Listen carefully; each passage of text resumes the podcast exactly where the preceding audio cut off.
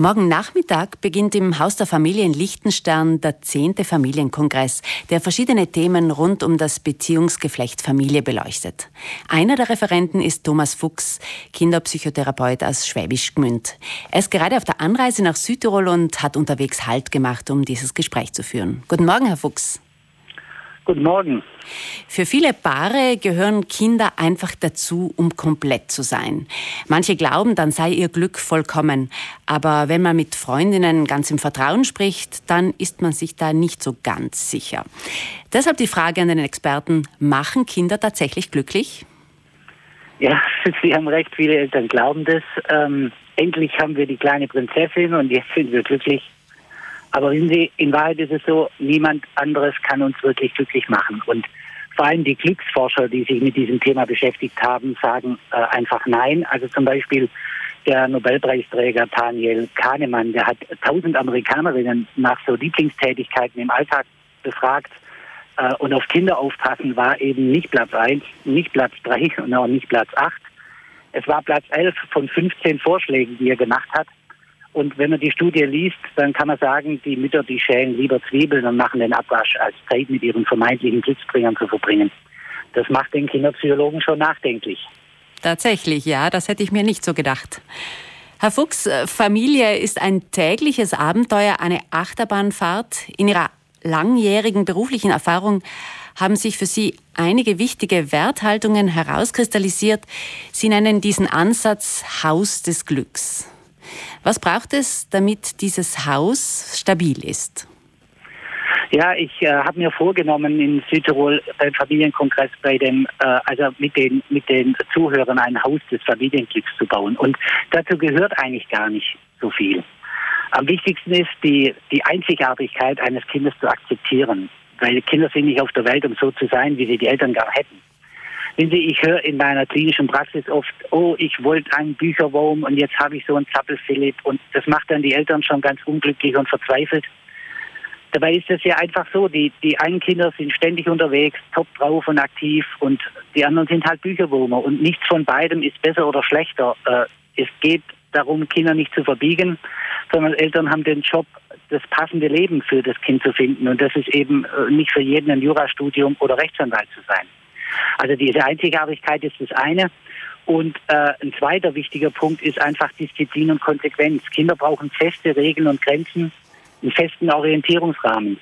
Ein Kind verträgt es nicht zu früh, zu viel zu entscheiden. Also ein Beispiel, ein Vorschulkind kann doch nicht entscheiden oder kann vielleicht entscheiden, ob es den grünen oder den blauen Pulli anzieht, aber nicht, ob es einen anzieht, wenn es draußen kalt ist und schneit. Und als dritten Punkt dann noch, äh, was das Haus des Familienglücks stabilisiert, ist einfach die Stimmung. Wissen Sie, am Anfang ist immer die Stimmung, äh, die schon jedes Baby registriert. Und ich vergleiche das immer mit einer Gitarre. Also wenn so Gitarrenvirtuosen wie Paco de Lucia oder Jimi Hendrix, die beherrschen eine perfekte Gitarrentechnik. Aber wenn die auf einer verstimmten Gitarre spielen, dann klingt das einfach nicht toll. Und Eltern, die zwar viel Wissen über Erziehungstechniken haben, aber in ihrer Familie ist die Familiengitarre verstimmt, dann nutzt das wenig. Und Verstimmung, wann tritt die auf? Wenn sich meine Erwartungen nicht erfüllen ans Kind. Äh, und das ist mit Kindern schnell passiert. Ich sage immer, wer ein Auto kauft, steht im Stau. Wer Kinder hat, hat Ärger. Und darauf sollten sich Eltern einstellen. Also das sind einige der wichtigsten Säulen, damit das Haus des Glücks stehen kann. Das schützende Dach dieses Haus, äh, sagen Sie, das bilden die Eltern, die gute Beziehung untereinander. Aber leider sieht die Realität manchmal anders aus. Was tun? Ja, also da haben Sie, da sprechen Sie ein wichtiges Thema an. Ich werde oft gefragt zum Familienglück, ja, das bringt bei uns eh nicht mehr, wir sind schon geschieden. Und Trennungen sind ja tatsächlich schlimm für Kinder, weil, weil ein Nest zerbricht bevor sie überhaupt so weit sind, irgendwie ganz allein zu bestehen. Aber deswegen ist es auch äh, für solche Eltern, wenn die Beziehung nicht mehr so gut läuft, wenn sie sich trennen, äh, die müssen sich klar machen, sie bleiben Eltern. Wir, wir Kliniker sagen, man muss die Paar- und die Elternebene einfach auseinanderhalten. Als Paar kann man sich nicht mehr mögen, auseinandergelebt haben. Aber man äh, auf der Elternebene äh, muss einer klar sein, die Eltern sollten ein Ziel haben, das größer ist als ihr Ego nämlich die gesunde Entwicklung des gemeinsamen Kindes. Und Kinder verpflichten nun mal ein Leben lang. Und Trennungskinder brauchen einfach das Gefühl, die kommen dadurch gut durch, wenn sie das Gefühl haben, es ist okay, beim Papa habe ich ein schönes Wochenende gehabt und der Papa muss es aushalten und findet es okay, dass die Tochter bei der Mama lebt. Ähm, und Kinder sind immer 50 Prozent Mama und 50 Prozent Papa. Und wenn ein Elternteil vom anderen schlecht gemacht wird, entstehen halt fürs Kind Entwicklungskrisen, weil sich das Kind irgendwann auch zur Hälfte schlecht fühlt. Und das geht gar nicht anders und darauf müssen Eltern auch achten, wenn sie getrennt sind und die Beziehung nicht mehr so gut läuft. Wie überlebe ich diese Familie? Herr Fuchs, warum haben Sie für Ihr Referat diesen provokanten Titel gewählt? Wollen Sie damit den Eltern sagen, schaut auf euch selber?